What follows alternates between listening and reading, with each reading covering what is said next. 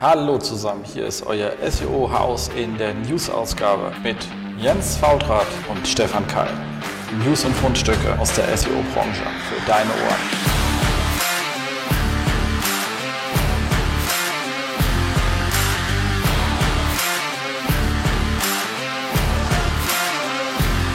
SEO-Haus, stay tuned. So, hallo zusammen zum Jahresende äh, hier nochmal die neue Folge vom ähm, SEO-Haus in der News Edition. Wie, wie ihr merkt, äh, habe ich es irgendwie die letzten zwei Monate mit Gästen gar nicht mehr hingekriegt. Da ging es auch echt drunter und drüber. Ich habe aber eine schöne Liste für Leute, die ich ähm, nächstes Jahr einladen will. Und da werden wir auch ein paar Sachen vorproduzieren, weil die Dinger müssen ja nicht so aktuell sein. Also da will ich verfahrenstechnisch ein bisschen was machen. Ähm, aber wird wahrscheinlich eher Januar, Februar. Aber wir arbeiten dran. Aber dafür haben wir die News Edition. Wir sind ja immer hier. Hier bin ich, Jens Faultrat in Berlin und äh, drüben im wunderschönen äh, dunklen Frankfurt sitzt Stefan. Super. Wie geht's dir? Hi. Wunderbar, super. Heute ist ja ein guter Tag. Also zum einen, weil äh, mein letzter Arbeitstag in diesem Jahr, da freue ich mich schon auch so ein bisschen drauf. Und ähm, wir haben ja auch Mittwoch. Und Mittwochs ist ja bei uns immer so ein bisschen sportlicher Tag, bei dir ja auch, ne? Weil da sind ja immer so Wochenreports bei uns, weil wir gucken uns ja immer regelmäßig so den Daten von den Kunden an und prüfen, ob es sich halt ähm, entsprechend natürlich äh, immer in der Hoffnung, dass alles durch die Decke geht, ähm, wie die Maßnahmen sich halt einfach entwickeln. Und heute war so ein schöner Tag, weil ich so zwei Sachen hatte. Das eine war ein extremer Erfolg, weil der Kunde die Maßnahmen, die wir ihm empfohlen hatten, also eine größere Title- und Description-Optimierung. Musst du mal kurz, warte mal, wo ist meine Räusper-Taste hier? Jetzt habt ihr schnell nicht gefunden. Ähm, sorry, weiter, sorry. Genau, ähm, einmal eine großflächige Title- und Description-Optimierung umgesetzt. Sind ja immer so die äh, im ersten Gefühl die Banalitäten, die aber immer noch einen großen Impact haben. So hat man dann statt irgendwie so einem saisonalen Traffic-Rückgang auf einmal 18% Wachstum auf dem Kanal. Das ist so ein schöner Jahresabschluss, den man irgendwie nochmal mitnehmen kann. Ähm, da freut man sich, wenn einfach die Maßnahmen klappen und dann aber auch, wenn das Monitoring funktioniert. Das war ein anderes Portal, da war es jetzt so, dass wir da ähm, auch mit drin waren und nur diesen Wochenreport hatten, aber kein Alerting, wie wir es ja gerne mit Testomato machen. Und ähm, da war auch so ein leichter Rückgang und zuerst gedacht, ach, das ist ja saisonal, also war auch in der Branche absolut zu erwarten. Und da merkt man, wenn man sich die Rankings im Detail anguckt, okay, man hat überall so leichte Verluste. Und dann hat man an der Stelle einfach gemerkt, ah, das ist überhaupt nicht saisonal. Man prüft mal so diese Rankings, die da noch bestehen und merkt, okay, da sind auch irgendwie alle Titles einfach wieder weg, die man vorher optimiert hat. Das hatte vorher so einen riesen Impact und der Traffic ging auch wieder sehr stark nach oben. Dann ging er jetzt halt sachte nach unten. Hätte sich beinahe in diesem Rückgang zu der Weihnachtswoche versteckt, aber dann irgendwie doch noch entdeckt. Entsprechend gut bin ich aber heute gelaunt. Sehr gut. Warte mal ganz kurz. Ja, ja, gut drauf sein ist äh, immer gut, kann man nur sagen. Wobei ich mich frage, wer diesen Urlaub genehmigt hat. Ich muss aber Michael mal sprechen, was er da wieder angestellt hat. so was geht ja nicht. Ähm, nee, mein war noch relativ unspektakulär. So gegen Jahresende, also wenn da natürlich äh, nichts kaputt ist, äh, geht auch nichts großartig runter. Und ähm, ja, Arbeiten sind auch schon, merkt halt überall, ist so ein bisschen Luft raus, Jahre geht zum Ende. Da passiert nicht mehr viel, aber immerhin hält man die Sachen recht gut und im Verlagsbereich ist ja dann doch eher News-Lage. Wenn keine Lage, dann wenig Traffic. Hast du Lage, hast du viel Traffic. das, äh, sagen wir so, der beste, der beste, der beste SEO ist da immer der Amokläufer. Ähm, genau. Aber ich glaube, so Housekeeping haben wir das letzte Mal nichts irgendwie, ähm, hat sich einer bedankt, dass ich darauf hingewiesen habe, dass er mit diesem, dass ich nicht mehr mit dem äh, Kuli geknickelt habe. Das habe ich, glaube ich, für Bleistifte Hand der Hand. Ich hoffe, das ist nicht ganz so laut. ähm, und ich müsste einfach damit leben und kommen mal zu den Funkstücken und darum geht's ja. Also was haben wir so an News und Fund, äh, Fundstücken gefunden?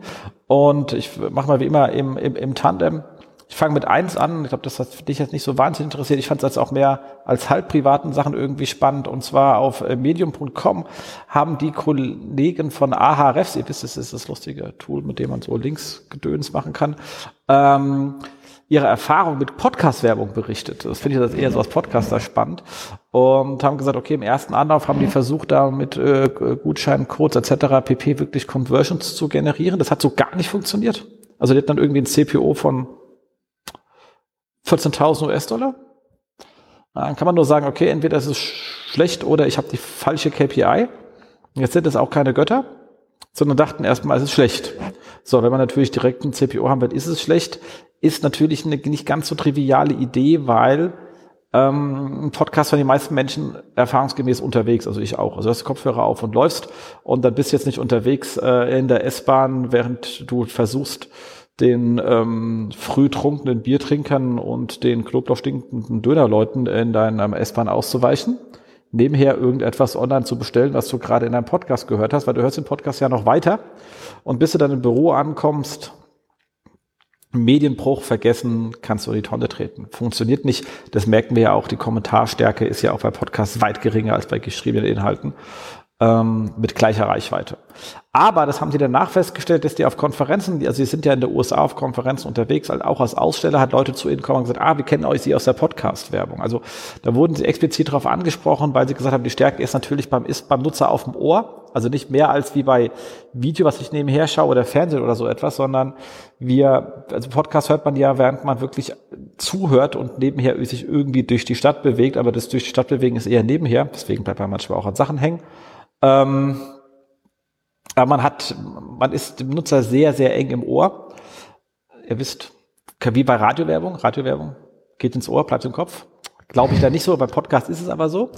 Ähm, und die hatten doch relativ viele Rückmeldungen. Das erlebe ich persönlich auch, dass mich halt Leute ansprechen und sagen, ja, ich höre deinen Podcast etc. Und man ist auch gleich auf einer sehr verbindlich persönlichen Ebene, weil man irgendwie ja Teil dieser äh, Menschen ist. Also deswegen freuen wir uns auch sehr, dass ihr Teil unserer Familie seid, auch wenn ihr für uns unbekannt seid und wir für euch nicht.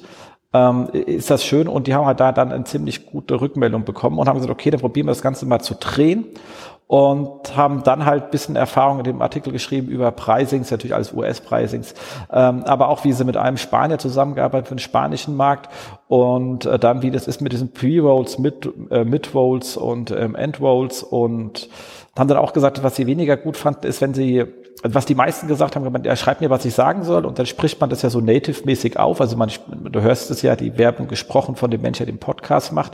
Aber man merkt halt, er liest das. Er ist jetzt nicht so hundertprozentig addicted. Man, ihr kennt es ja bei ähm, von äh, Online-Marketing-Rockstars, die sind ja vermarktet, wenn die, die immer erzählen von irgendeiner Agentur, dann weißt du auch, okay, die haben die Agentur noch nie gesehen und Biersaufen waren sie mit denen auch noch nicht.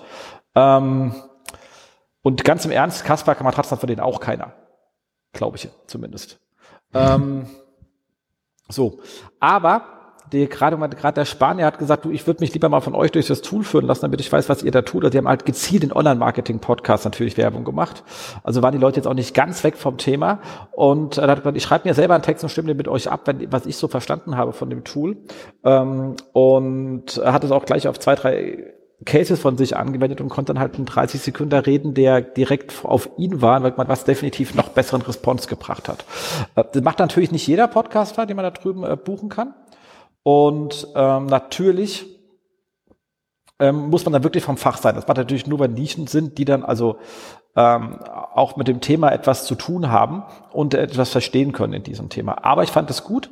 Es ist ein sehr, sehr schöner Artikel. Also ihr könnt euch einfach mal anlesen. Ich fand es zumindest spannend und vielleicht ist ja der eine oder andere Podcast äh, Versender hier äh, sozusagen auch unter unseren Hörern, der selber podcastet und sich schon mal mit dem Thema Vermarktung beschäftigen wollte. Ähm, wir haben das aber aktuell nicht auf dem Radar. Ich fand es aber einfach äh, unwahrscheinlich ähm, spannend. Ihr könnt ja mal dazu auch mal was sagen, wie ihr das sehen würdet, wenn hier eine Vermarktung vorne dran greift. Wie gesagt, ich kann es mir nicht so vorstellen. Ich habe jetzt keine Lust, wie irgendwie bei den Kollegen die Lage mir dann erzählen, während sie gerade im Podcast erzählen, dass sie ja äh, zu irgendwelchen Urteilen im Dieselfahrverbot und etc. und danach sprechen die da was vom Ford ein, finde ich etwas eher irritierend. Ähm, hätte ich jetzt auch keine Lust zu. Äh, Nichtsdestotrotz für so eine AHRFs könnte ich mir schon vorstellen. Also vielleicht hören die unter denen ja leider alles in Englisch geschrieben, aber die 15.000 Euro hätte ich auch genommen. Ähm, also da hätte ich sowieso Ja gesagt, hätte ich aber Pech gehabt, hätte ich euch verkauft. Aber ich dachte ja Werbung dazu. Ähm, Nichtsdestotrotz finde ich das ein spannendes Thema für Sachen, die fachrelevant sind. Äh, man trotzdem natürlich sagt, Achtung, ist jetzt ein Werbeblock. Ähm, aber mal vorstellt, es gibt ein paar Sachen, die ich dann nicht machen würde. Diese komischen hier äh, Stats, irgendwas, Leute, die nicht in der Lage sind, ein ordentliches Voting auf die Beine zu stellen und die ganze Branche nerven wo sich ja Anke netterweise halt ausgetragen hat und ich ja dann geschrieben habe, ich hatte nicht mal Lust, das zu tun, weil es mir zu doof war. Ähm, also da würde ich dann auch keine äh, äh, Werbung schalten machen wollen. Ähm, das andere Thema ist allerdings, wenn Leute gut sind, dann kommen sie mit ihrem Produkt auch so bei uns in den Podcast rein. Das ist, wo ist dann die Frage für sie, irgendwie Werbung zu machen. Also ich, ich glaube, das macht bei unserem Format einfach keinen Sinn. Ähm, so, genau, also das dazu. Ich fand es einfach spannend. Macht euch mal Gedanken zu, wenn ihr auch selber irgendwie ähm, brandaffin seid. Es ist, glaube ich, ein, ein, kann eine gute Werbeform sein. und äh, ist definitiv eher im Markenaufbau, Bekanntheitsaufbau zu sehen, aber dann auch auf eine sehr intime Art und Weise. Dafür ist die Reichweite natürlich wesentlich geringer als äh, TV oder ähnliches. Genau, also das äh, dazu ganz weit weg vom SEO. Ich fand es persönlich aber spannend und dachte, das heißt ja auch Fundstücke und ich erzähle es euch einfach mal so kurz vor Weihnachten. Stefan. Spannendes Thema. Aber ich könnte mir jetzt tatsächlich auch nicht vorstellen, da irgendwelche Sachen einzusprechen, mit denen ich jetzt mich irgendwie so null identifiziere oder zu tun habe. Daher bin ich eigentlich ganz froh, dass das im Moment so ist, wie es bei uns ist. Das stimmt. Ähm, ja, ähm, Jetzt aber zu den äh, zurück zum SEO und zu den News. Ähm, mein erster Eintrag ist erstmal vom äh, Webmasters äh, Google Blog. Da geht's ähm, mal klassischerweise wieder um ähm, Schema.org, weil da tut sich ja jetzt irgendwie gefühlt in jeder Sendung was. Und zwar ähm, gibt es letztendlich die Dokumentation, also jetzt auch offiziell dann bei Google, dass ähm, Q&A-Pages, also Frage- und Antwortseiten in Schema.org dargestellt werden. Und ähm, man kann die jetzt einmal au äh, auszeichnen, ist ein relativ äh, schmales äh, Markup, wie ich finde, auch wenn jetzt das äh, Beispiel, was man dort evaluieren kann, wir klemmen auch nochmal den Links zu den, äh, zu den die Developer-Anforderungen mit rein. Das war leider erstmal fehlerhaft, aber ansonsten ist es erstmal relativ schmal und man kann letztendlich immer sagen, okay, ich habe eine Frage auf meiner Seite und ähm, mögliche Antworten dazu. Und äh, dazu kann man auch spaßend immer das jeweilige Voting, also wie häufig wurde jetzt eine Antwort als nützlich erachtet auszeichnen und man sieht das dann immer direkt als Vorschau in den Google Serbs.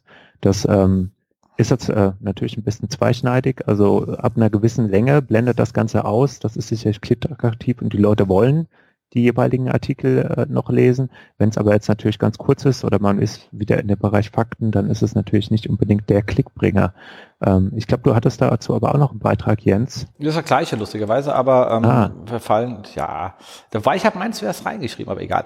Ähm, ist egal, weil hier ging es eher, bin ich kritischerweise über eine Facebook-Diskussion drüber ähm, gekommen, auch auf das Thema, wo dann gleich gesagt haben, ja, mö, bö, bleibt hier alles ähm, Ende der, der QA-Portale, dann bleibt hier alles bei Google, wenn die Antwort direkt drin steht.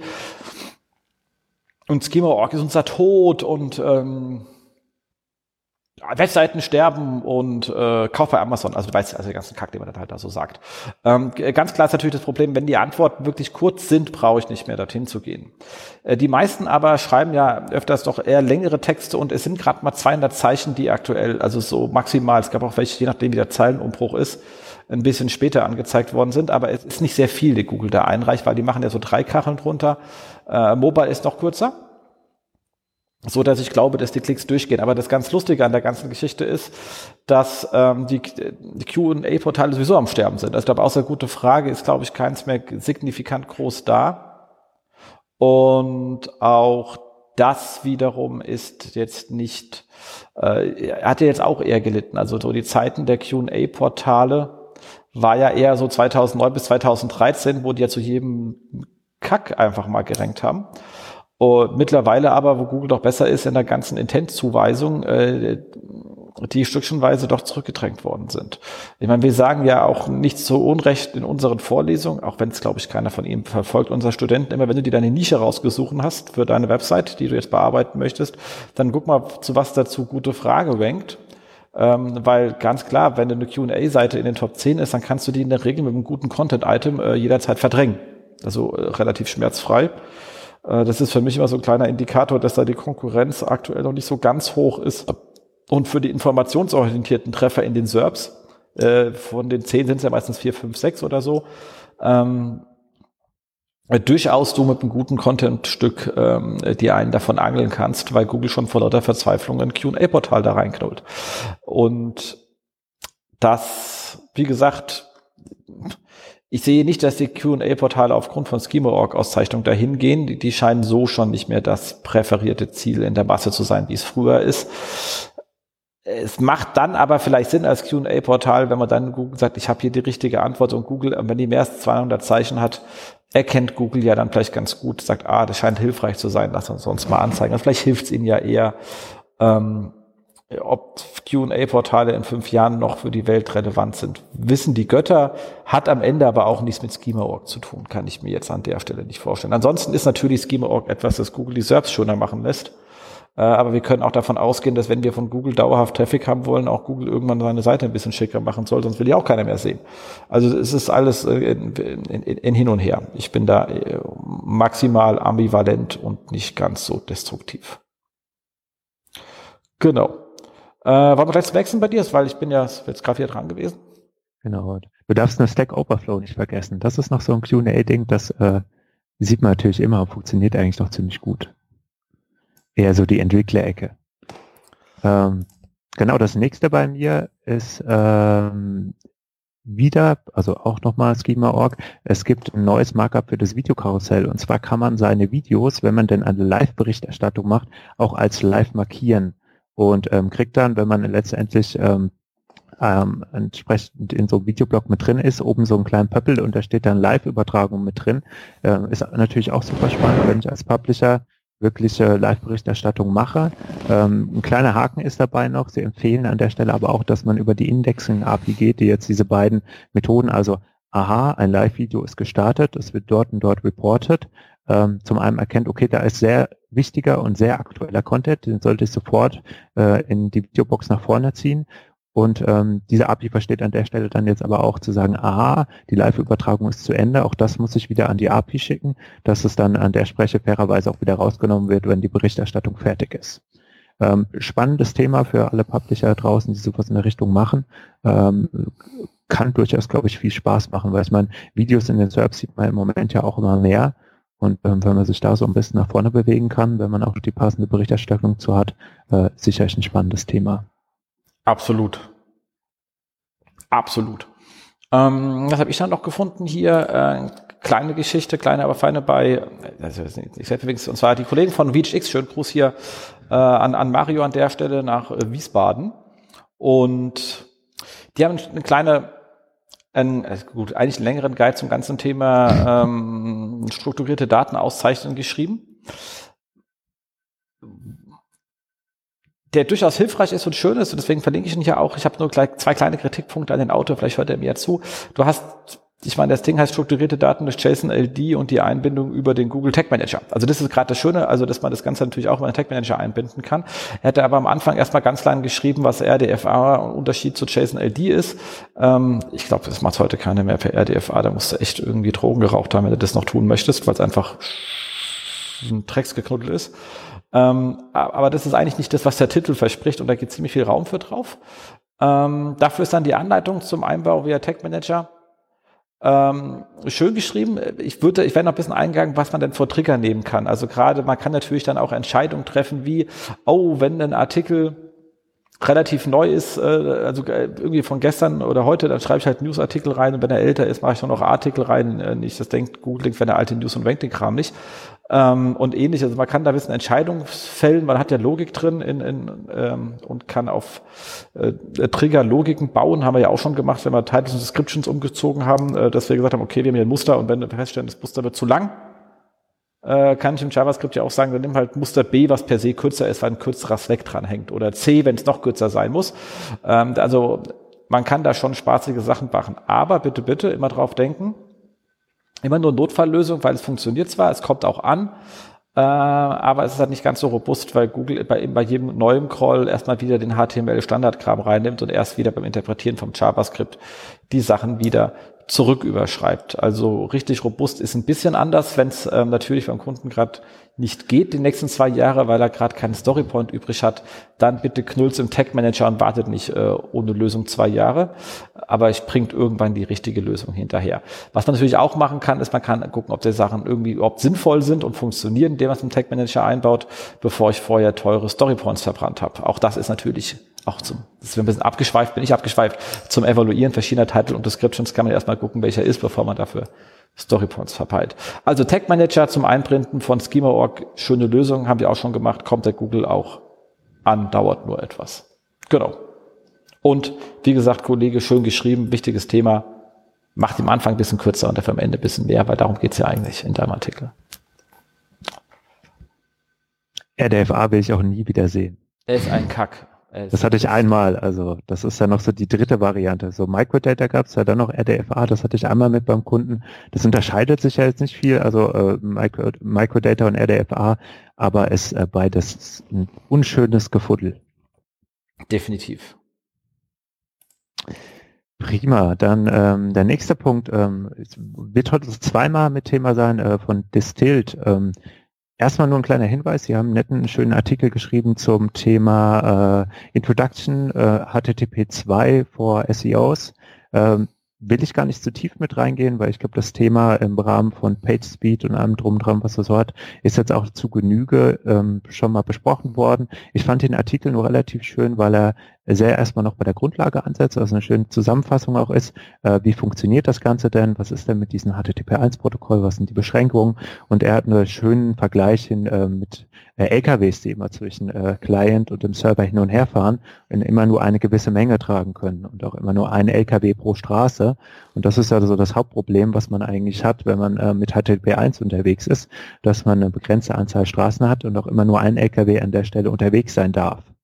Und äh, mit HTTP 2, alles natürlich nach der Umstellung auf HTTPS, was äh, Grundvoraussetzung dafür ist, ist das Schöne, man kann auf einer Straße sofort mehrere LKWs zum Laufen schicken, die zwischen Server und Client hin und her fahren und die Daten hin und her äh, entsprechend ähm, zwischen den beiden Maschinen austauschen. Und das ist ganz nett, da man ja dann auch ähm, noch den Server-Push anwenden kann. Heißt also auch, ähm, als Server, wenn es richtig konfiguriert ist, sofort sinnvoll auch noch andere nötige Ressourcen mitschicken kann, die der Client gar nicht angefragt hat. Macht aber auch wirklich nur Sinn, wenn es sinnvoll äh, eingerichtet ist. Also wenn ich dann bei jedem Aufruf dem Client irgendwie noch 20 JavaScript-Dateien und äh, CSS-Dateien mitschicke, die er gar nicht braucht, dann ist das Ganze schon wieder unnütz und es dauert dann doch wieder ein bisschen länger, die Seite aufzubauen. Wenn ich das aber gezielt und gut ausspielen kann, dann bringt das natürlich auch nochmal einiges an Geschwindigkeit und verringert die Latenz. Also es ist ein schöner Artikel, wer das irgendwie gerade bei sich äh, verargumentieren muss und der Chef hat es irgendwie dann immer noch nicht verstanden, äh, ruhig mal das ganze Ding rüberschicken, schön aufbereitet. Ja, sieht gut äh, aus. Also Multiplex halt, macht Sinn. Ja. Optisch cool. schön. Ja, machen sie immer sehr ordentlich. Ähm, genau, was habe ich jetzt als nächstes? Achso, der Kollege Eisi ist ja hier auch mal äh, gegrüßt an dieser Stelle hat etwas geschrieben, das ist auch kein Hardcore-SEO-Thema, aber trotzdem am Google-Thema. Ähm, Google Shopping Action Marketplace kommt nach Europa. Also Grund genommen, dass du direkt bei, also das Google wie ein Market, Marktplatz ist, dass du direkt auf Google Shopping äh, wohl ab 2019 äh, einkaufen kannst. Also hast, du kannst einen Warenkorb zusammenstellen, du bezahlst den und die Abwicklung erfolgt über die Händler. Ähm, kennen wir ja schon, gibt Amazon Marketplaces, eBay Marketplaces, ähm, Real.de Marketplace ist ein ganz wichtiger, cooler Marketplace, äh, ehemals äh, Hitmeister. Kollegen seien gegrüßt, äh, rocken da richtig los und so weiter. Wenn man aber mal sieht, wie viele Marketplaces es gibt, ist dann natürlich dann die Frage, und das sehe ich ja auch, wenn man sich jetzt mit SEO länger beschäftigt ähm, und auch jetzt so auf Kundenseite unterwegs ist, dass das ganze Thema E-Commerce da einfach im, im Bereich Google Organic äh, einfach definitiv am Nachlassen ist, weil natürlich man mit Marketplaces die Möglichkeit hat, echt an ziemlich viele Traffic-Quellen zu kommen. Viele Leute sowieso bei den Marketplaces suchen, also irgendein Amazon, eBay, ähm, Real und vielleicht zukünftig dann auch bei Google und direkt einkaufen können ähm, über so ein Marketplace-Modell. Und ich da sage, also wenn ich jetzt ähm, als Händler nicht ganz so viele Ressourcen hätte und kann mir nicht gleichzeitig ein ähm, ein SEO und was anderes leisten, würde ich wahrscheinlich sagen, also guck, dass du dich ja definitiv irgendwie mit Feeds äh, auseinandersetzt für die Marketplaces ähm, und da im, im, im PPC-Bereich im Moment wesentlich mehr effizienter wahrscheinlich ähm, rocken kannst an der Stelle. Äh, vor allem, wenn du die Feeds dann auch nochmal für Facebook verwenden kannst, etc. Aber muss halt jeder hat so ein bisschen anders, du musst ein bisschen spielen. Man sollte natürlich jetzt nicht einen Standard-Feed an alle, weil so ein Marketplace also an alle Marketplaces schicken wir doch alle ein bisschen anders ticken. Äh, Nachteil ist natürlich, du bist ähm, dann auch wirklich äh, hochgradig nur noch äh, preisbezogen, weil du als Händlerbrand sozusagen in diesen Marketplaces natürlich kom komplett ähm, verschwindest. Du kannst auch durch halbwegs Service punkten, weil der Sternchen auch als Händler kriegst, aber Service heißt einfach nur schnelle Lieferung. Das machst du ja nicht selber, das macht ja der bekloppte Hermes-Fahrer, wenn der einen schlechten Tag hat, wie eigentlich immer dann kriegst du halt auch eine Kackbewertung. So ist das dann. Ähm, aber nichtsdestotrotz, das ganze Marketplace-Thema äh, finde ich ein, sehr, sehr, sehr spannendes. Man sieht, dass da viele Leute draufgehen. Ähm, ich frage mich, wie weit sich das dann auswirkt und zu wie viel ähm, Shop-Sterben das noch beschleunigt, wo wir Amazon eh auch noch haben. Ähm, Zalando Marketplace gibt's ja auch noch, was weiß ich, wisst Otto Marketplace gibt's auch welche, weiß ich gar nicht. Ach, fragt über Leute, die im Marketplace-Bereich unterwegs sind. Ähm, aber für uns jetzt rein, rein im SEO sehe ich halt einfach, dass die das E-Commerce SEO 2018 bei weitem nicht mehr die Relevanz hat, wie es 2014 hatte.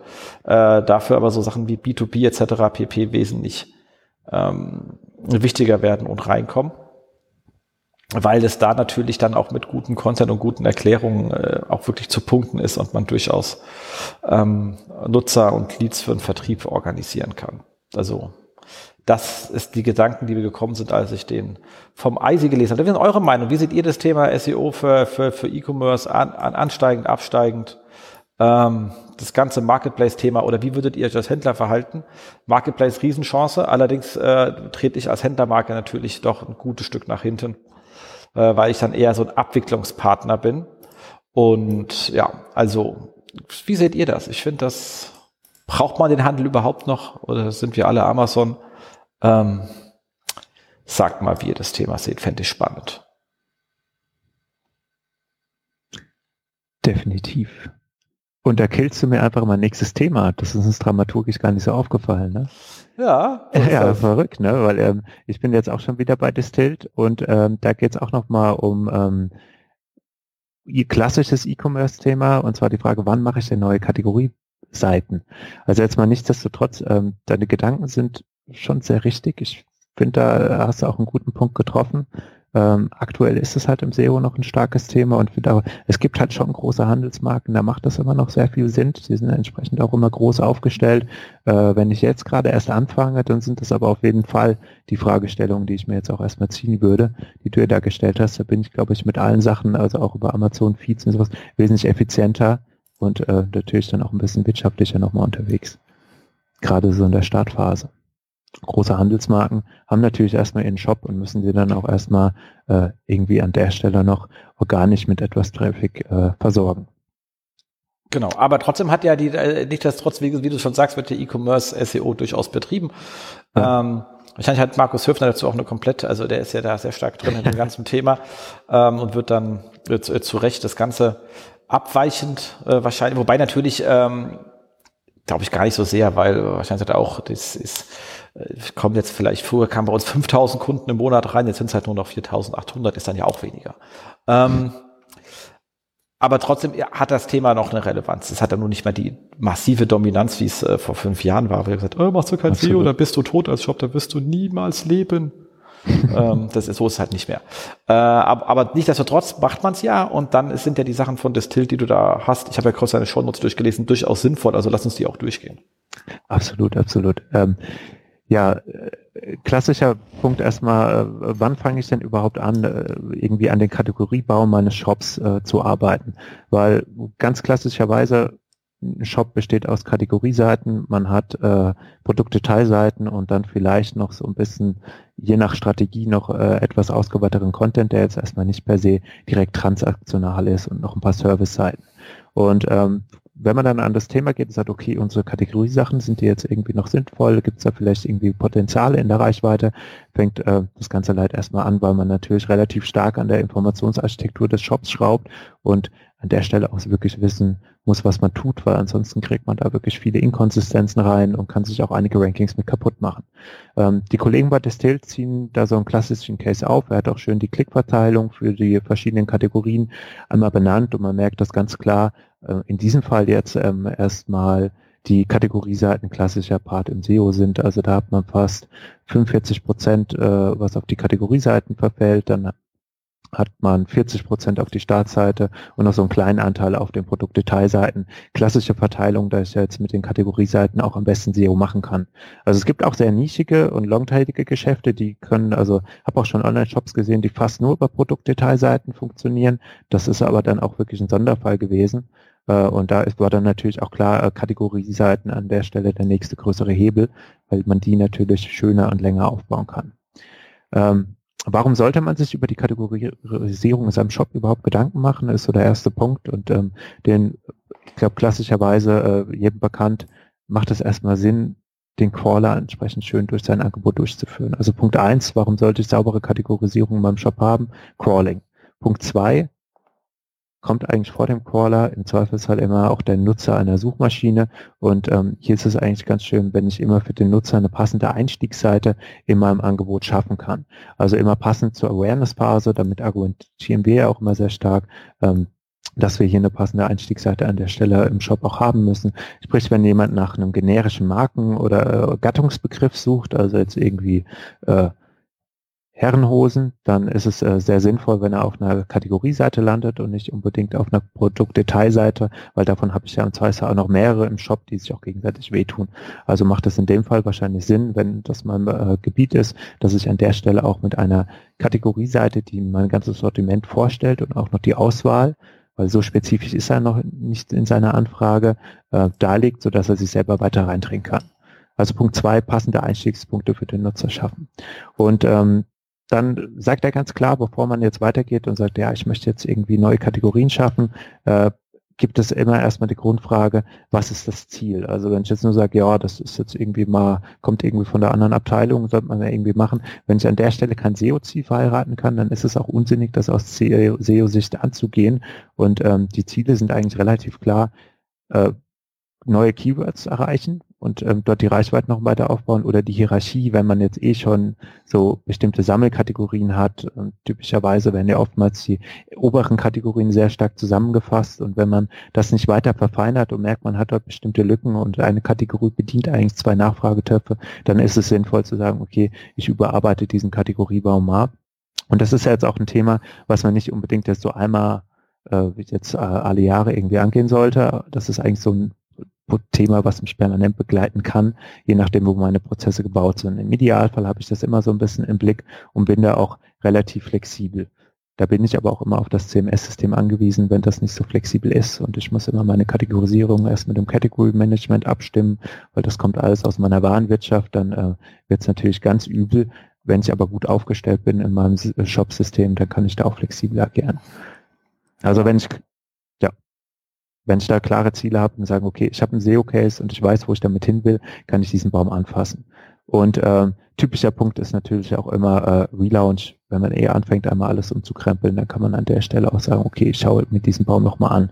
Jetzt ähm, kommt der große Punkt in diesem Artikel, wie kommt man denn auf die passenden Kategorien? Naja, äh, Überraschung, Keyword Research, also klassische ähm, äh, Recherche muss man durchführen und an der Stelle benennt er auch ein paar Tools, da ist jetzt nichts Neues dabei.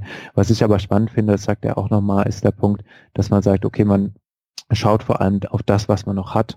Äh, wenn man jetzt an der Stelle schon relativ gut aufgestellt ist und seinen Baum wirklich noch verfeinern will, ist man wieder typischerweise in der Google Search Console und ist dort sehr stark auf manuelle Arbeit angewiesen, dass man wirklich einmal durchgeht, die Top-Produkte, ranken die noch zu irgendwelchen anderen Suchphrasen, die vielleicht eher generisch sind oder gibt es Kategorien, die vielleicht mehrere Suchanfragen mit abdecken? Also es ist wirklich ein händisches Thema, wie man das an der Stelle durchgeben muss. Oder man geht auch einmal her und sagt, ja, was macht denn eigentlich meine Hauptkonkurrenz in dem Themengebiet? Auch klassischerweise einfach mal dort schauen, wie haben die denn die Kategorisierung gebaut und habe ich hier noch Potenziale liegen, die ich bei mir noch nicht abgedeckt habe. Ähm, später redet er auch über das Thema Content im Shop was auch ein schönes Thema ist. Äh, er sagt, ja, sie diskutieren das intern auch gerne. Er hat es mal gefragt. Elf Antworten, elf verschiedene Meinungen, was man da mit Content im ähm, Online-Shop macht. Ähm, ist auch immer spannend, kann man lange diskutieren. Und der letzte Punkt, Kannibalisierung beachten. Klar, wenn ich jetzt anfange, an sowas rumzuschreiben, sollte ich aufpassen, dass ich an der Stelle mir nichts abschneide, was ich eigentlich eh schon habe, weil ich mir intern Konkurrenz mache. Ähm, heißt äh, auch klassischerweise Title und Description voneinander wegbewegen. Also das sind alles Sachen, die ich im Auge haben muss, wenn ich denn jetzt schon andere Seiten habe, die dafür ranken. Aber auch die Ankertexte, also passt das dann alles im Gesamtkonstrukt noch. Absolut. Also was natürlich, also was kann ich sagen, zu 90 Prozent, sobald da steht Bänke und Stühle, ist es falsch. Also wenn Absolut. Unzeichen drin ja. vorkommt, ist es immer irgendwie, das ist mit sehr, sehr, sehr hoher Wahrscheinlichkeit einfach schon mal Käse. Da macht man einfach zwei draus, äh, so SEO-Anfänger-Tipp eins mal eins. Und ähm, beim Rest, wie gesagt, muss man gehen. Aber bitte auch daran denken, das steht ja hier bei dir auch drin, es müssen halt genügend Produkte vorhanden sein. Und da sich ja so ähm, Produktkatalog generell ändert, sollte man auch regelmäßig einfach mal schauen, ob die nicht per se ähm, irgendwann äh, auslaufen. Also ich kann ja sein, dass jetzt deine DVD-Player-Kategorie mittlerweile relativ leer ist. Aus Gründen nur so. Das heißt, es macht Sinn, dass man sich da ab und zu mal anschaut. Per Regel hat man ja eh so eine Regel drin, dass ab irgendwie unter fünf Produkten oder so das Ding auf No-Index steht. Aber sich vielleicht einmal im Jahr die No-Index zu ziehen und sagen, guck mal, hier vier Stück, die kann ich eigentlich auch komplett löschen, die braucht keinen keinen Hund mehr. Äh, die werden auch nie wieder voll sein, weil der Kram einfach weg ist. Äh, das klingt natürlich auch für so Nebenaspekte, die man hat, was ich was, Designer, Hersteller. Wenn ich einen Hersteller nicht mehr führe, dann muss halt auch die Herstellerseite irgendwann vielleicht schlicht ergreifend äh, löschen und äh, führe die da nicht mit. Das braucht man nicht zu tun. Das ist absolut ähm, richtig. Genauso wie äh, sich einfach mal anzuschauen in der Search-Konsole, wenn die Dinger ranken, also wenn sie ranken, äh, aber sie haben einfach keine Impressions, dann ist vielleicht Gedöns, dass man auch keiner sucht, dann ist die Frage, brauche ich die oder kann ich die nicht auch abschaffen? Also einfach ab und zu auch mal das Ausmisten. Das ist immer hier Aufbauartikel, aber das gleiche kann man auch rückwärts machen. Also die ganzen Methoden umgedreht gehen dann halt auch äh, in Abbau. Man muss ja immer beides tun, wenn man aufbaut, muss man auch abbauen. Unbedingt, ja. weil das sind ja immer die Anfragen, die dann kommen. Ja, ist historisch gewachsen. Und jetzt müssen wir uns wieder mit dem ganzen Boost beschäftigen. Wenn man da proaktiv rangeht und so regelmäßig Prozesse hat, dann äh, ist man nicht irgendwann in der Verlegenheit, dann die große irgendwie den Exit-Button zu drücken. Genau. Wenn du schaffst, deine Seite geistig noch im Kopf zu haben, dann brauchst du auch keinen teuren Data Analyst. Also so einfach ist das. Ähm, genau. Was ich also mitgebracht habe, ist hier von äh, wordlift.io. Ähm, etwas zum ganzen Thema Top Stories Karussell Checkliste. Das ist ganz schön. Ist eine Checkliste gemacht für Leute, die auf äh, Top Story Karussells äh, ranken wollen. Ähm, und hat gesagt, okay, was brauchen wir denn da alles? Und ganz klar, Tops des Top Story Karussell. Vor allem im Mobile gibt es ja. Ist äh, schlicht und ergreifend ähm, reserviert für App. So, das ist einfach das Einzige, warum man dieses Tracks-Format braucht, ist dieses äh, Top-Story-Karussell. Weil im Organischen braucht ihr es nicht, da wird die Ranking sowieso an der mobilen Seite determiniert und dann wird halt nur über ähm, Canonical sozusagen die ähm, beziehungsweise über das HRF Alternate die, die URL ausgetauscht in der Server. Was rankt deswegen nicht besser, haben wir auch bei keinem gesehen. Aber für die Top Stories braucht man. Wobei mir jetzt äh, der Kollege äh, Alex Merkel an der Stelle auch sehr gegrüßt, Alexander, ähm, auf dem SEO, der erzählt hat, dass er bei sich bei einem Portal damit auch nicht besser rankt. Ähm, allerdings dadurch, dass die, ähm, aber irgendwie die Vermarktung besser funktioniert, weil die Seiten schneller kommen und er hat AdSense-Vermarktung drauf und irgendwie funktioniert es besser, zumindest ist sein ECPM, ähm, ähm, doch sein ECPM, ETKP, ECPM ist genau das gleiche, passt richtig, Jens, äh, da ein gutes Stück gestiegen. Ähm, da ich das bisher auf meiner Seite nie betrachtet habe, weil ich in dem Bereich gar nicht unterwegs bin. Äh, bei meinem ganzen Haterei vor Amt muss ich auch mal den, das Positive sehen, äh, erzählen, wenn es an mich herangetragen wird, äh, damit es nicht heißt, ich äh, das bin hier nur negativ drauf, wobei bei AMP bin ich schon sehr negativ drauf. Okay, so. Das zweite, was wichtig ist, ist halt äh, strukturierte Daten auszeichnen und zwar nur JSON-LD. Bitte, den anderen Kram ist äh, da nicht drin. Und da natürlich sagen, okay, bin ich Artikel und beim Artikel dann auch bitte unterscheiden, auch bitte konkreter werden News-Artikel oder Blog-Artikel oder Live-Blog-Posting, ähm, Discussion-Forum-Posting oder Video-Object. Das sind alles unter, Untergruppen von dem, äh, von der Obergruppe Artikel. Das ist ja hier alles schön hierarchisch. Und das sollte man möglichst genau auszeichnen und ganz, ganz wichtig, äh, dass die strukturierten Daten auf der AMP-Seite absolut identisch sind mit der Seite auf die, von der Ursprungsseite. Also deiner Mobile-Seite ähm, oder wenn du keine hast, weil du responsive bist, halt von der normalen Seite, die auf die AMP-Seite referenziert. Also die Schema-Org-Zeichnungen müssen, relativ, müssen wirklich identisch sein.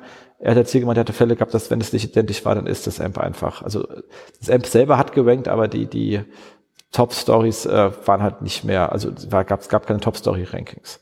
Habe ich jetzt noch so noch nicht äh, beobachtet, weil mir letztens einer gestern das erzählt, etwas ähnliches beobachtet. Also ja, also da scheint Google kritisch zu sein. Ähm, bei AMP auch ganz wichtig, bei News Carousel, ihr müsst die AMP-Logo-Guidelines beachten. Da steht genau drin, wie groß muss das Absender-Logo drin sein und wie weit muss das Abstände haben. Da sind sie sehr penibel und pingelig. Auch das muss bitte stimmen, sonst äh, war es das mal. Ähm, man ganz dringend empfohlen, unterschiedliche Bildgrößen zu verwenden. Es gibt ja die Hauptbildgröße, die Google gerne hätte, es gibt aber noch ein paar Alternativen an. Am besten alle anbieten und auszeichnen, damit Google je nach Auflösung das Richtige ziehen kann. Hilft extrem. Ähm, man muss heutzutage nicht mehr in Google News sein, weil das ist keine Google News One-Box, sondern die Top Story Karussell. Aber es hilft ungemein, weil eine absolute überwiegende Mehrheit der Sachen aus Google News gezogen wird. Dementsprechend gilt auch, was für Google News gilt, man sollte einfach Artikel-Content-Errors vermeiden, also dieses Thema Artikel fragmentiert ähm, oder zu kurz und zu lang sollte man vermeiden. Ähm, und da gibt's bei Google News so die Grenze 600 bis 800 Wörter ist so das, was definitiv äh, gerne gesehen wird. Also wenn du damit so ein 5000er holistischen Brett ankommst, dann ist es halt einfach zu dick fürs Karussell. Das dreht sich dann nicht. So, Überschriften maximal 110 Zeichen.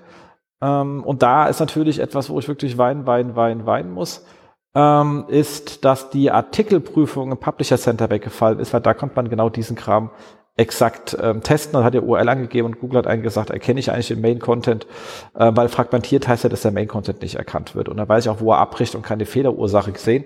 War ein sehr angenehmes Tool, war hässlich wie Hölle, aber es hat gut funktioniert. Ähm, haben sie abgeschaltet, kann ich so gar nicht verstehen, weil es gibt nichts Vergleichbares und ja, ich meine, als News kann es, kann es eh nicht jeder nutzen. Du musst es halt im News drin sein und Publisher Center haben. Und das waren dann schon eher, also jetzt hier keine Leute, die durch die Gegend gespammt haben im Großen und Ganzen. Und dass die dann mal erkennen können, äh, ob ihre Templates erkannt werden oder nicht, äh, ist natürlich schon valide, gerade wenn man eine gute Newsseite haben möchte und nicht alles mit Russia Today voll haben möchte. Also war doof. Dann natürlich Speed, Speed, Speed ist hier bei News ein sehr, sehr, sehr wichtiges äh, Thema. Ähm, er hat dann auch nach ein paar Aussagen getroffen zur Analyse, die, die waren Humbug weil also die waren zwar für ihn selber korrekt, aber der hat halt einfach gesagt, wenn ich hier Peaks habe, dann wird es so ein Karussell sein. Das ist natürlich beim Verlag, der ständig drin ist, ist kein Peak da. Weil die Peaks sich einfach so stark aneinander reihen, dass es wie eine Linie ist. Also das funktioniert nicht und das Hauptproblem ist die Analyse des Traffics aus Top Stories ist halt einfach schlichtendings nicht, nicht ernsthaft möglich. Ähm, weil Google es nicht ausweist, ähm, wir haben schon alles Mögliche probiert, aber seitdem Google die VED-Parameter weggeschmissen hat, ist man da schlicht und ergreifend ähm, in so einem, wir raten mal, es könnte aber auch anders sein, Modus. Oder? Ja, leider. Ja, das ist sehr scheiße, genau. Aber wie gesagt, für alle, die sich mit den ganzen Top-Story-Karussells beschäftigen wollen und glaubt mir, der Traffic, wenn man da drin ist, ist exorbitant. Und es gibt extrem viele Top-Karussells, mit denen man gar nicht rechnet. Mittlerweile gibt es oft Karussells zu klassischen Navigational Queries, warum auch immer. Also es gibt zum Beispiel zu YouTube ein, sehr, sehr oft ein Top-Story-Karussell. Und wenn du schaffst, in das YouTube-Top-Story-Karussell reinzukommen mit irgendeinem so YouTube-Starlet, was irgendwie fraulich aussieht, sorry, wenn ich das mal sage, dann hat das Ding auch noch absurderweise relativ viele Klicks. Äh, obwohl es definitiv äh, weg war vom Search Intent, da sieht man, wie lange so ein Intent anhängt. Wenn irgendwie ein halbes Hormon reinkommt, ähm, dann ist leider das Intent dahin. Äh, Wenn es eher fachliche Sachen sind, die dazu wenken, dann sind die Klickraten entsprechend äh, schlecht. Aber äh, man kann es immer, also es ist schön zu sehen, äh, mit dem richtigen Artikel auf einer News-Karussell zu YouTube oder Instagram, bam, 40.000 Leute gerade mal am Tag drin. Grockt. Ähm, genau. Also könnte man sich auch einen Sport draus machen. So, das, hast du noch was? Ja, ich habe noch einen Artikel. Äh, ah, cool. Genau. Äh, Ach ja. Genau, Sprung zu äh, unserem Moderatorenkollegen, zum Olaf Kopp, äh, rüber nach SEM Deutschland. Äh, hat er vor, ich glaube heute sogar direkt irgendwie noch rausgehauen, äh, einen kleinen Blogpost zum Thema Relevanz, Pertinenz und Nützlichkeit. Das ist also ein Thema, das ähm, ist mir zumindest erstmal noch ein bisschen mehr aufgefallen, als das der Dirk Lewandowski, also auch er sei gegrüßt, Olaf natürlich auch, dass er das Video rausgebracht hat. Das hat ähm, Olaf auch direkt verlinkt und ähm, es ist ähm, so ein schönes Thema, wie man so das ganze Thema Suche noch mal ein bisschen weiter aufsplitten kann. Äh, gehen wir kurz noch mal durch die Begriffe. Also Relevanz, äh, jetzt auch im SEO, ist ja erstmal grundsätzlich nichts anderes als das Zusammenbringen von äh, Dokumenten und Anfragen, also Dokumentvektor, Anfragevektor und irgendwie gibt es da bestimmte Ähnlichkeiten zwischen diesen beiden Sachen und dann ist erstmal grundsätzlich die Frage, passt denn ein Dokument zur Anfrage? Das ist äh, Relevanz. Ähm, Pertinenz dagegen ist die subjektive Bedeutsamkeit, also die Frage, äh, was erwartet denn meine Zielgruppe auf dem Dokument? Also Olaf geht da so ein bisschen auch so auf Unterschiede ein zwischen Anfängern und Profis, weil wenn die jetzt irgendein Dokument suchen zum Thema SEO, dann haben die ja völlig andere Anforderungen von dem, was dort steht. Ähm, für den Suchenden heißt das erstmal nichts anderes, es muss irgendwie äh, meinem, meinem aktuellen Know-how angemessen sein und auch anwendbar sein.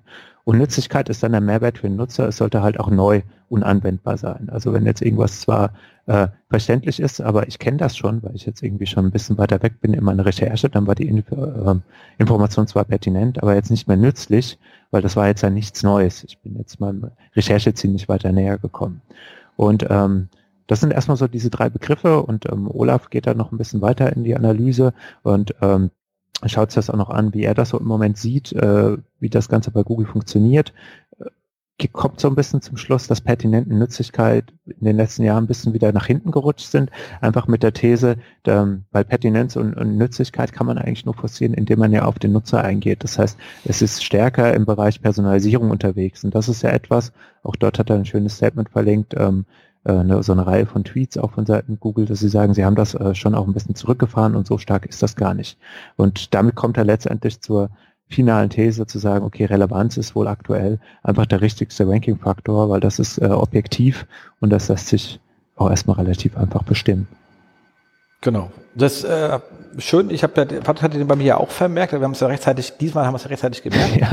Äh, ich habe jetzt nur klar, äh, zwei kleine Ergänzungen an der Stelle. Ja, das mit der Relevanz runtergefahren. Das war aber vor zwei drei Jahren definitiv äh, wichtiger, bis man gemerkt hat, dass es wohl offensichtlich nichts gebracht hat. Äh, was allerdings noch immer noch da ist, ist sehr starke Kontextualisierung. Also das Thema heißt, mein, mein Ort zum Beispiel ist sehr wichtig, weil da scheint ja. man es doch relativ gut determinieren zu können.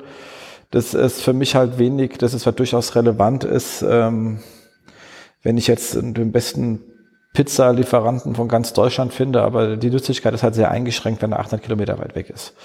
Ähm, de dementsprechend ist es auf der Ebene ziemlich einfach zu determinieren und wird halt dementsprechend auch gemacht und immer stärker gemacht. Und ich glaube, diese ganzen, ich passe mich auf die Person an, Sachen sind halt in diesen ganzen Vertical Searches, die ganzen Boxen, die reinmacht, bei Google wesentlich stärker drin als in dem anderen, da sehe ich es auch nicht mehr. Allerdings gibt es ja andere Ausspielungskanäle wie Google Discover, die natürlich hochgradig auf mich personalisiert sind. Also ich glaube, dass es im Sucher auch immer schwer ist, weil ich habe, glaube ich, öfters beim Suchen ein individuelles Problem, was jetzt mit meiner Vorbedürfnis nicht zwingt, was, also wenn man Vorsuchanfragen nicht zwingend was zu tun haben müssen. Ähm, aber natürlich bei diesen ganzen ähm, Google Discover, ihr wisst, ihr, ihr wisst, ihr habt so, also alle Apple-Nutzer, ihr habt verloren, ihr wisst es nicht. Der Rest, ihr könnt halt einfach so ein bisschen rüberwischen eurem Telefon und dann seht ihr irgendwie coole News die irgendwie ähm, spannend sind. Ähm, und, und das scheint ganz gut. Da steht ja auch immer daran, warum Sie glauben, dass mir dieser Artikel jetzt ähm, gefällt. Und da sind die sehr äh, themenbezogen. Und das ist schon spannend, weil da durchaus auch Sachen, die du gesucht hast, mal mit reinfließen. Das ist gar nicht so, äh, ja, unspannend, was sie da tun. Äh, es ist aber schwer, ihnen was beizubringen. Also als natürlicher wenn ich mich so ein bisschen mit äh, Serien, Filmen auseinandersetze, schreiben sie mir ja ständig Movie Pilot irgend so einen Kack vor. Äh, und ich zwinge sie dann immer, wenn ich dann mal an Serien-Junkie Artikel finde, ihn auch definitiv immer zu klicken, wenn er mich gerade nicht interessiert, um ihm irgendwie Signale zu senden, aber der biegt sich nur sehr langsam um, in dem Bezug. Bei Themen ist er wesentlich schneller. Ähm, aber bei, bei, bei die Quelle zum Thema, das sind sie meine, also N1, ich habe leider noch keinen Massentest gefahren, wir müssen eh sich mal mit dem Thema auseinandersetzen, wie funktioniert das eigentlich. Ähm, mir fällt da bloß jetzt kein Testsetup ein, wie man das machen kann. Egal. Also, spannendes Thema. Ich glaube, da spielt es mehr rein. Äh, wie ist eigentlich eure Meinung zu Google Discover? Schreibt uns in die Kommentare, passiert ja sowieso nicht. Ähm, außer Meckerei, so klackerst mit deinem Kuli, was ja natürlich legitime äh, Kritik ist. Aber dafür klage ich heute mit, äh, nicht mehr mit Kuli, sondern heute ist es ein Bleistift. Also wer auch immer diesmal meckern möchte, ich habe in meinem Bleistift, so hört ihr, auf die Tastatur gehauen. Das ist ein Bleistift. So, ähm, kommen wir zum letzten, was ich noch hatte. Und zwar habe ich was gefunden in wirklich, wirklich langen Artikel. Also ich habe erst nachgedacht, wow, Marco kann so gut Englisch und haut da ein Brett raus, aber es war nicht Marco, es war ein Max. Ähm, und zwar hat er mal wieder einen Link-Test durchgeführt. Wisst ihr, den letzten, den wir hatten, ich glaube, Marco hat es ja in Wayne auch erst gehabt, äh, dass er gesagt hat, die sind ja alle ein bisschen älter, sind sie auch. Aber hier hat einer mal wieder einen gemacht und zwar einen Linktext durchgeführt und sich nicht nur geschaut, was rankt, sondern auch geschaut, wie der Bot was indexiert und wie oft die Seiten aufruft. Also das ist echt ein geiler Test, einfach mal anschauen. Ähm, und zwar hat er Beispiel genommen, er hat eine interstellare Reiseseite aufgebaut mit Reisen zu fernen Planeten. Also viel Text, der auch irgendwie gut klingt, aber in sich natürlich ähm, etwas an der Realität vorbeigeht. Aber hat natürlich ja die Möglichkeit, auch Wörter reinzubringen, die es noch nicht gibt, die wir ja brauchen. Aber er hat halt nicht einfach leere Seiten, wo nur ein Hecht draufsteht, sondern schon mit Text, mit Design, mit allem drum und dran, ähm, weil man so rein leere Seiten heutzutage, äh, so Testseiten auch äh, relativ oft nicht im Index bekommt, weil Google sagt, i, das stinkt. Ähm, hat er sich da also ein bisschen Mühe gemacht. Also erstmal so schon mal zu einem Test-Setup, sehr schön. Ähm, was wollte er testen? Wie sieht es eigentlich mit dieser ersten Linkregel aus und greift die noch 2018? So, und dafür hat er natürlich von seiner Startseite aus diverse Unterseiten angelegt. Ähm, und zwar hat er eine Seite 2 angelinkt, ganz normal mit einem Do-Follow-Link. Ähm, er hatte diese Phrase, da, die, die, mit der er die angelegt hat, also die Link-Text-Phrase, auch nochmal auf der Startseite stehen. Was ist passiert? Man sollte es kaum glauben. Die Unterseite wurde indexiert, die angelegt war. Partouts. Google folgt also noch äh, links. Ähm, zweites, was passiert ist, sie rankte natürlich zu dem Ankertext, obwohl der Ankertext auf der Unterseite nicht drauf stand. Auch das, Ankertexte werden immer noch zur Unterseite durchvererbt. So, und dieser Ankertext, also diese Phrase stand aber auch nochmal im Fließtext auf der Seite 1. Wohlgemerkt, die Einstiegsseite ist, auf die alle anderen Seiten intern ja hinlinken. Also die im Linkgraph intern stärkste Seite. Auch mit sehr viel Text. Und da stand halt auch diese Phrase drauf. Trotzdem hat bei einer, hat äh, bei einer Suche nach dieser Phrase die intern angelinkte Seite, wo die Phrase nicht draufsteht, sondern nur angelinkt ist, die Seite ausgerankt. Die erste Seite, die intern Linkgraph stärker ist. Damit sieht man, wie hochgradig relevant die Linktexte sind. Immer noch und gerade intern. Wenn du deine Startseite damit auswenken kannst, mit einer Unterseite, die über diesen Link ähm, angerankt, äh, angelinkt war und den nicht drauf trägt. Ganz, ganz wichtig, weil die Disziplin in, in Linktexten reinzukriegen in Kunden ist schon eine mittlere Hölle. Und da liegt halt mal richtig Pau.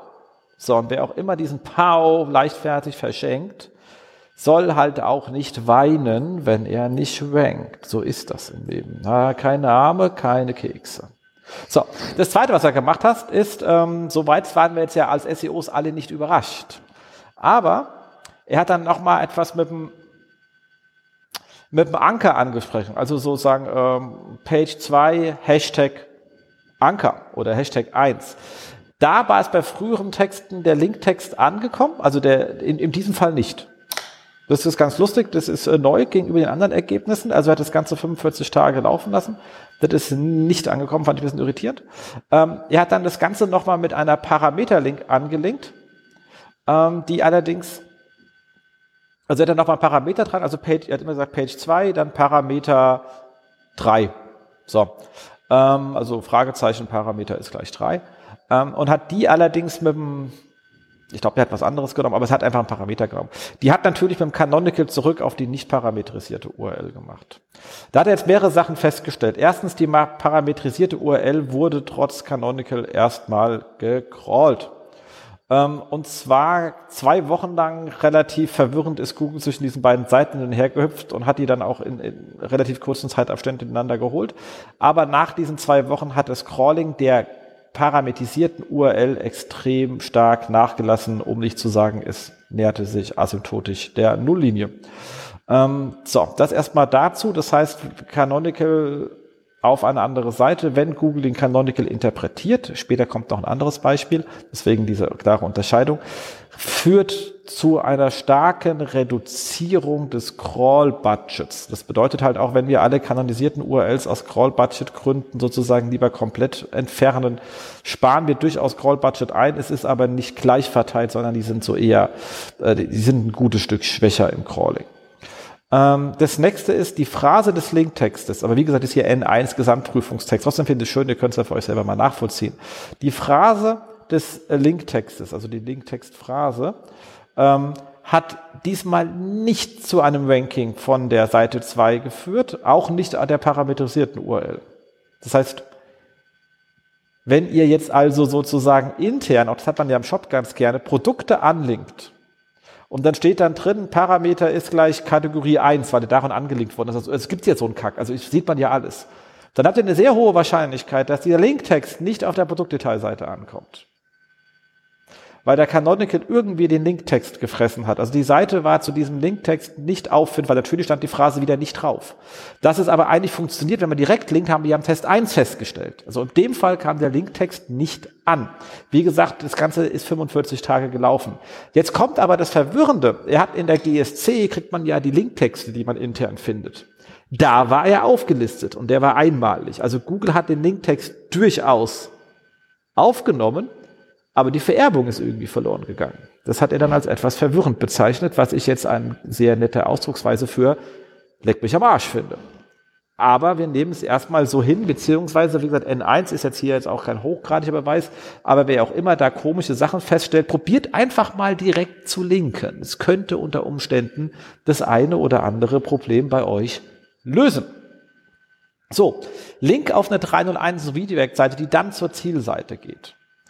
Ähm, auch hier genau das gleiche Problem. Der, die Linktext kam nach 45 Tagen nicht beim Redirect-Ziel an. Also er linkt mit dem Linktext ABC auf eine Seite, die macht eine 301 auf eine andere Seite. Und die letzte Seite, die Zielseite, war nicht zum Ranken zu bekommen für den Linktext obwohl auch hier wieder gesagt worden ist in, in der, in der Search-Konsole, dass dieser einmalige Linktext durchaus ähm, vorhanden ist äh, und sogar auf diese 301 zeigt. Also es ist da irgendwie, aber irgendwie, irgendwie auch nicht. Es ist sozusagen der Schrödinger Linktext. Man weiß nicht so genau, was er tut. So, jetzt hat natürlich John Boo jetzt mehrmals gesagt, dass die bei so internen Umbauten etc. und Weiterleitungen so, dass es länger dauern kann. Ähm, da meinte er aber eher, wenn man intern viel ändert, jetzt nicht eine einzelne Sache. Aber offensichtlich scheint es nicht am viel oder einfach zu liegen, weil ich kann mich auch an ähm, Relaunch erinnern, die, äh, wo man sofort weg war und auch sofort wieder da war, wenn man solche Probleme gefixt hat. Und mittlerweile ist Google durchaus wesentlich langsamer geworden. Also die Beispiele von, oh, ich link da mit 301 rüber, aber der alte Scheiß bleibt noch immer noch zwei Wochen später im Index, hat mittlerweile aber den Titel von der neuen Seite, warum auch immer, ähm, die häufen sich ja. Ich also das beobachten wir, wie kriegen solche Anfragen rein und außer sagen, trink halt Tee, kann man da kaum noch was sagen zu. Also irgendwas scheint da Google nicht mehr ganz auf die Kette zu kriegen, was sie mal schon mal besser konnten, gefühlterweise. So, dann Link zu einer Seite die mit einem Canonical Tag auf eine andere Seite verweist. Und jetzt ist es spannend, das ist jetzt nicht eine Parameter-URL, sondern eine komplett andere Seite. Und die eine Seite geht dann halt gegenüber dem Planet A und die andere Seite ging, wir sind, denkt dran, es geht um das um interstellare Reisen. Der eine ging halt um, um Planeten an der Beta Geuze und das andere um Planeten im Sirius. Als Beispiel, das hat er nicht genau geschrieben, dass ihr das wisst. Also das heißt, es sind zwei komplett unterschiedliche Texte. So, ähm, was hat er da gemerkt? Erstens, der Ankertext ist weder bei der angelinkten Seite angekommen, noch bei der Zielseite des Canonical Text. Auch der war wieder verschwunden. Ähm, lustigerweise sind aber beide Seiten im Index gewesen. Google hat einfach den Canonical nicht gefressen, weil einfach die Inhalte offensichtlich zu unterschiedlich waren. Hat aber nicht dafür geführt, dass der Ankertext angekommen ist. Also das scheint wirklich eher an dem Canonical zu liegen, dass er da abhanden kommt. Ähm, Was er leider nicht geschrieben hat an der Stelle ist, ob er diesen Text dann in der GSC gefunden hat. Ich würde es mal vermuten, weil es wäre das gleiche weit hier oben. Er hat aber den, den Satz einfach weggelassen. Ähm, ich glaube, der hat ihn vergessen. Vielleicht kann er sich ja nochmal nachliefern, wenn er uns hört, aber er versteht uns ja nicht, wir reden ja Deutsch. Ähm, und in Dippel kann man noch keinen Podcast reinwerfen. So, weiter geht's. Dann hat er sich mit JavaScript-Links auseinandergesetzt. Er hat gesagt, ein JavaScript-Link mit einem On-Click-Event. Was passiert denn da? Er sagt, die Zielseite wurde instantan indexiert. Die wurde natürlich nur von diesem Link angelenkt. Die wurde in indexiert und hat auch zu ihrem Content gerankt. Aber der Ankertext kam nicht auf der Zielseite an. Auch die war wieder zum Ankertext nicht zu ranken. Und der Ankertext kam nicht in der GSC an. Also das ist jetzt hier kein Schrödinger-Dings, das Ding ist einfach nicht da. Also Google erkennt halt da ein href und freut sich, huhu, neue Seite gefunden, ich kann was indexieren. Aber für den Linkgraph scheint das Ding komplett für die Tonne zu sein. Damit ist ein On-Click-Event eigentlich das bessere No-Follow, weil wenn Google den Link überhaupt nicht zählt, also intern, weil der taucht an der GSC nicht auf, wissen wir wahrscheinlich, dass der auch nicht zu der Anzahl der Links dazu gezählt wird und damit die anderen Links auf der Seite nicht schwächt was ja laut eigenen Aussagen von Google, ich habe es nie getestet, also von Google selber sagt ja, nur Follow-Links schwächen die anderen Links auf der Seite und vererben ja nichts weiter. Deswegen sollte man den Scheiß ja einfach nicht machen. Also, ein On-Click-Event scheint hier die Lösung zu sein. Ähm, kann man ja auch seine, ähm, was ich was, Werbelinks etc. pp., die man ja ordentlicherweise, also wenn ihr Geld für einen Artikel bekommt und da ist ein Link drin, macht ihr natürlich nur Follow drauf, weil ist natürlich in Werbung. Ähm, ihr müsst ja auch Werbung drüber schreiben, sonst äh, ist es wettbewerbswidrig und abmahnfähig etc. pp. Und ihr seid ja alle nette Menschen, ich weiß es ja. So, dann könnt ihr jetzt an der Stelle anstatt nur Follow einfach ein On-Click-Event nehmen, dann schwächt ihr euch intern nicht. Und äh, bei Google kommt auch einfach gar nichts an und der Nutzer kommt trotzdem zu der Seite. So, das nächste, was er gemacht hat, ist ein JavaScript-Link mit einer internen Funktion. Also einfach gesagt, ah, href, JavaScript, äh, void, Klammer auf, Not, Klammer zu, Class, irgendwas, Date URL ist gleich. Ähm, auch die Zielseite wurde hier relativ schnell, und zwar innerhalb von zwei Stunden indexiert. Ähm, wurde lustigerweise am dritthäufigsten von allen Seiten in diesem ganzen Testszenario gecrawlt, was schon relativ krass ist. Rankte natürlich zu ihrem Text, aber die Angabe zum Linktext fehlte äh, auch komplett äh, dementsprechend. Ähm, auch das nur URL Discovery, aber kein Linkpfad. Und dann hat er gesagt, ich mache einen Java -Link, äh, JavaScript-Link with Coding, also wieder JavaScript Doppelpunkt Void 0, Class ist und Date URL ist und dann nicht die URL reingeschrieben, sondern irgendwie CGFN, also klar, Base 64 Codierung. Ähm, der Scheiß kam gar nicht an. Also, das heißt, die Date-URL, die zieht er sich raus, wenn er es aber nicht lesen kann. Ähm, dann kommt der Kram nicht an. Also die, die Seite wurde nie indexiert. Damit ist das sozusagen so das, wie soll man sagen, das PRG für Arme. Ihr müsst einfach die äh, Data-URL sozusagen Base 64 und oben in euren JavaScript-Funktionen halt das Ganze wieder zurückrechnen.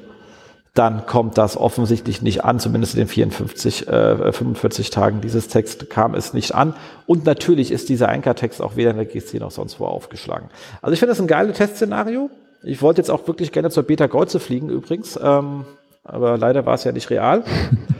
muss das leider empfallen, weil sie so schön groß und rot. Ähm, aber äh, ich finde es einen wirklich äh, spannenden Text. Äh, was man hier wirklich sagen kann, ist, also ich würde persönlich gern das mit dem Base 64 noch zwei, dreimal verifizieren, weil wenn dem wirklich so ist, ähm, wäre das wirklich eine, eine, sehr, sehr, sehr schmale Version ähm, für äh, anstatt PRG, wo sich doch Leute irgendwie schwer tun.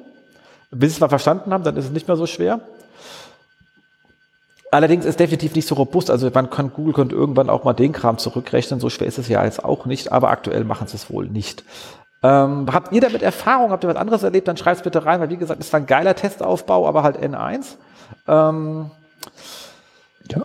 Das Zweite, was äh, spannend ist, ist es mit dem On-Click, das geht ja relativ einfach. Wenn da kein Anchor und nichts rüberkommt, ist es für mich wirklich die bessere Version zum ähm, No-Follow gerade für externe Links. Wie gesagt, er sagt auch ganz klar, wenn ihr intern das benutzt, äh, weil ihr damit in eure Faceted Navigation reingeht, äh, dann crawlt Google den anderen Scheiß trotzdem durch, weil er da hingeht. Also er findet die Seiten. Also es ist nicht zum Crawl-Budget, sondern rein zum Link-Choose steuern. Also wenn du Crawl-Budget machen willst, war entweder diese Base 64 von unten oder PRG.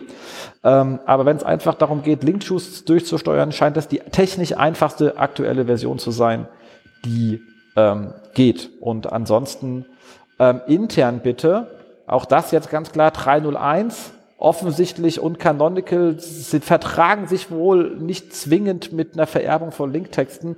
Also linkt bitte intern richtig direkte Zielseiten an und versucht nicht nur 301er Chains aufzubrechen oder Canonical Chains, sondern linkt einfach immer direkt durch. Ähm, scheint echt äh, extrem wirklich wichtig zu sein, kann man gar nicht noch mehr betonen. Ähm, wir haben da schon immer drauf geachtet, aber ich glaube, ich werde jetzt in der Prio das Thema definitiv nochmal hochwerten für mich. Ähm, als direkter Thema. Das Ding wird verlinkt, lest euch durch, es ist ein hammer cooler, cooler Text ähm, vom Max. Und Max, an der Stelle äh, danke für deine Arbeit. War dir das alles so klar? Nee, waren jetzt auch schon ein paar Neuigkeiten mit dabei. Ähm, also das hatte ich jetzt auch nicht so auf dem Schirm. Äh, was aber, also was man definitiv sagt, äh, super Artikel, ähm, aber wie du schon sagst, n gleich eins, weil also einen Part hast du noch unterschlagen, den letzten. Der ist ja noch einmal was zu Hidden Content und da hat er einfach mal ähm, noch einen Text ausgeblendet mit so einem Read More und alles über CSS äh, verfügbar gemacht und er hat dann einfach festgestellt, ja, der Text ist indexiert und rankt auch. Das ähm, und heißt, man kann jetzt auch letztendlich sagen, okay, man könnte jetzt auch Content eigentlich äh, in CSS-Sachen verstecken und er ist trotzdem indexiert. Da habe ich halt auch schon andere Erfahrungen gemacht beim Kunden, wo es eigentlich genauso passend umgesetzt war. Also jetzt auch in CSS, das war halt so ein ähm, wie heißt es denn, äh, äh Ziehharmonika-Dings, ne? also so zum Einklappen die verschiedenen Elemente. Und da war das Problem, dass halt wirklich äh, manche Passagen komplett gar nicht erreichbar waren. Also sie waren auch nicht im Index, da konnte man suchen, was man wollte, komplette Phrasen, Einzelwörter und die waren auf der zu der Domain nicht auffindbar. Ne? Ich habe das extra weggelassen. Ich möchte nicht, dass Leute das machen, weil ich halt für Usability scheiß. Deswegen unterschlage ich dann ah, absolut ne? Meldung dazu. Genau, aber das ist äh, deswegen, also ich könnte, das könnte ich auch so nicht unterschreiben. Deswegen n gleich eins. Ich gehe ja immer davon aus, dass unsere Nutzer, äh, Hörer das auch alles lesen. Und daher habe ich gedacht, ich ergänze das an der Stelle einfach nochmal. Genau, also bitte jeder, der nicht alles liest, kommentiert bitte rein, ich habe nicht alles gelesen, damit wir jetzt mal wissen, wie viele das nicht lesen. so. Und wenn dann halt das nur zwei Leute sagen, dann können wir sagen, 99,98 äh, Prozent lesen alles. Das äh, finde ich sehr gut. Genau. Damit sind wir durch. Ich habe noch ein Sonderthema aufgemacht diesen Monat, ähm, und zwar eine kleine Buchempfehlung. Also werde ich jetzt mal immer mal machen, wenn eins kommt. Ähm, und zwar hat er unser sehr, sehr geschätzter äh, Kollege André Morris, viele Grüße hier äh, Richtung Frankfurt, ähm, der ja auch schon zweimal bei uns zu Gast war, der Treiber, ich weiß es nicht, aber es ist immer wieder eine Top-Shows, muss man ganz ehrlich sagen. Ähm, von äh, Webarzt, äh, also known as ähm, Konversionskraft, ein Buch geschrieben, die zehn Prinzipien für ein profitables Online-Geschäft. Die digitale Wachstumsstrategie oder umgedreht. Ähm, ist bestellt, sieht cool, sieht gut aus, schönes Cover. Ich äh, Vorwort äh, gelesen, weiter kam ich noch nicht. Also im Großen und Ganzen kann ich nur sagen, ich werde es lesen. Ich kann es euch nur empfehlen, weil ich habe vom André noch nie irgendetwas Schlechtes gelesen. Ähm, wird rocken. Link kommt in die Shownotes und wer draufklickt, ist ein Affiliate-Link. Ähm, Land drei Euro hier, wer keinen Bock hat. Gibt einfach die digitale Wachstumsstrategie André Boris in Amazon ein, dann findet ihr es auch, ohne dass hier Geld landet. Aber wir sind hier natürlich an der Stelle ähm, komplett transparent. So, damit sind wir durch. Events und Konferenzen haben wir dieses Jahr, glaube ich, keine mehr. Wird eng, Weihnachten kommt. Ähm, aber wir haben Jobs für euch mitgebracht und zwar ohne Ende. Allerdings sind alle aus dem Norden, weil die sind entweder aus äh, Hannover oder aus ähm, Hamburg. Und ganz doof, das in Hannover ist nicht mal ein SEO-Job, sondern SEA, PPC-Spezialisten gesucht bei unserem Merten-Moderationskollegen. Ähm, oh, ich muss mal kurz winken, ich winke mal. Entschuldigung, bei Johannes geht gerade. So, ähm, Olaf Kopp, also Olaf äh, Kopp sucht einen in Hannover einen SEA PPC Mega Spezialisten. Ähm, einfach mal bewerben. Ihr kennt ihn ja, ihr hört ihn, er ist in eurem Ohr, weil er ständig seinen Content äh, mithört cooler Junge, coole Mütze, kratzt sich immer am Kinn den ganzen Tag, ähm, ab und zu ein bisschen Nivea drauf schmieren, äh, so, wenn ihr bei, ihm seid, äh, wird ihm freuen. Ähm, freut er sich immer drüber, auch weil ich das mache. Also dem anstelle kann man wirklich äh, nur empfehlen, man muss halt äh, SEA, PPC äh, sein und auch das Feld, muss ich ja sagen, ist ja gegenüber zehn Jahren auch mal so richtig geil spannend geworden. Ähm, die anderen Stellen sind alle aus Hamburg, also alles für die Leute, die ein bisschen mehr Wind um die Nase mögen. Hamburg, schöne Stadt, aber halt windig. Ähm, hat auch öfters mal Sonne. Und zwar mehr als man glaubt, zumindest immer, wenn ich da war, hatte ich irgendwie ein bisschen Glück mit dem Wetter dieses Jahr. Aber die ähm, Anke sucht, also ihr kennt ja Anke, Anke äh, Probst bei äh, Xing. Und zwar suchen die, da steht jetzt drauf zwar, ähm, glaube ich, ähm, äh, Junior SEO Manager Teil oder Vollzeit, aber eigentlich heißt es, auch wenn du Junior bist, sind sie froh, wenn sie dich haben. Und wenn du halt äh, richtig cool bist, dann auch. Ähm, sie brauchen einfach einen weiteren Mitarbeiter und äh, sind bereit, ihn vom Junior äh, auszuentwickeln. Sie nehmen aber auch von seniorischere Leute an der Stelle einfach mal die Bewerbung hinschicken. Deswegen steht das Junior auch in Klammern. Und ähm, in einem coolen Team arbeiten. Also Anke ist da, der es macht immer Spaß. Ähm, Konstantin ist gar, auch an der Stelle sehr groß gegrüßt, also einfach äh, äh coole Firma, ähm, Eva Rente ab und zu mal rum. Also ist einfach ein, ein, ein cooles Team, kann man, kann man dringend empfehlen und ähm, ja, eine grüne Webseite, auch das ist ja nicht das Schlechteste wenn man vorher mal bei Magenta gearbeitet hat, nur so als Farbe. So, dann ähm, der Werte, dann Handelberg sucht auch jemanden und zwar Senior SEO Manager, auch hier Senior in Klammern, das heißt, wenn ihr noch nicht ganz seniorig seid, bitte trotzdem mal hinschreiben und zwar bei ähm, Burda ähm, für die Plattformen äh, TV Spielfilm, TV Spielfilm Live, TV Today, Fit for Fun und äh, Cinema, also viel Film und leider auch Fit. Wie kann man eigentlich Film und Fit zusammenlegen? Verstehe ich gar nicht. Die einen essen Chips, die anderen verbrennen die Chips. Na egal. Äh, ist ja dann dein Problem, wenn du da arbeitest. Einfach mal hingehen. Ich glaube, das ist eine coole Plattform. Äh, Daniel ist ein extrem cooler Typ. Ähm, und auch das wieder in Hamburg einfach mal wenn ihr eh schon gerade seit euren Lebenslauf äh, geschrieben habt, schickt ihn auch noch mal dorthin. Da könnt ihr mal gucken, wer Mehrzahl Xing oder Burda. Und wenn ihr dann noch sagt, ach, ich möchte mich noch mehr bewerben, dann geht ihr noch mal weiter nach Grand Prix Hamburg. Die suchen Projektmanager SEO. Ihr seht, das sind ja alles Sachen, die sind sehr on-site-mäßig. Hier sucht keiner irgendwie einen Linkkäufer. Ähm, dementsprechend einfach noch mal bei äh, Grand Prix, äh, Grand Prix Prix, äh, Grand Prix äh, Hamburg, äh, Projektmanager SEO, auch das kommt äh, hier rein. Äh, bewerben, dann habt ihr schon drei Sachen. Also für jeden Hamburger, jetzt könnt ihr mal gucken, äh, wie ihr die Preise nach oben treibt. Ich glaube, das ist doch mal was. Mehr können wir euch jetzt auch nicht bieten an äh, neue Möglichkeiten für euren persönlichen Erfolg in 2019, den wir euch natürlich auch von äh, vollem Herzen jeweils wünschen. Und jeden, der irgendwie einen Job gesucht hat, bitte schreibt mir eine E-Mail, äh, jf.gettraction.de, jens.faultrat.gettraction.de, info.gettraction.de, egal, Hauptsache hierher. Ähm, und dann kommt die hier auch bei uns auf termfrequenz.de in die Show. Genau, damit sind wir durch. Unglaublich. Prima. Du suchst nicht noch jemanden, ja? Ja, Nee, aktuell nicht, gell? Nee, jetzt zum Jahresende suchen wir keinen mehr. Das ist, äh, das wollen wir nicht. Wir suchen später mal wieder in 2019. Aber erstmal müssen wir die Leute in Hamburg versorgen. Cool. Damit, glaube ich, sind wir durch. Wir wünschen euch, glaube einen guten Rutsch in 2019. Äh, cooles Weihnachtsfest. Ich hoffe, ich kriegt hier die Shownotes und alles noch vorher durchgeknuddelt. Ähm, und eine Menge, Menge Spaß und Erfolg und die besten Rankings für 2019. Dem kann ich mich nur anschließen. Macht's gut. Tschüss. Das war sie, die aktuelle Ausgabe des SEO-Haus. Wir bedanken uns bei euch für die geteilte Aufmerksamkeit und hoffen, die Show hat euch gefallen. Kommentiert in unserem Blog, wir freuen uns über jede Art von Kommentare oder auf unserer Facebook-Seite. Wir beantworten alle Kommentare möglichst zeitnah und vergesst nicht, uns auf iTunes zu bewerten, weil ihr wisst, iTunes ist das Gold des Podcasts. Dementsprechend bitten wir um viele, viele reichliche 5-Sterne-Bewertungen, am besten mit coolen Kommentaren. Danke dafür. Dann hören wir uns in zwei bis vier Wochen wieder und wir freuen uns, wenn ihr dann wieder einschaltet bei dem SEO-Haus. SEO von uns für euch. Und jetzt Rank Well.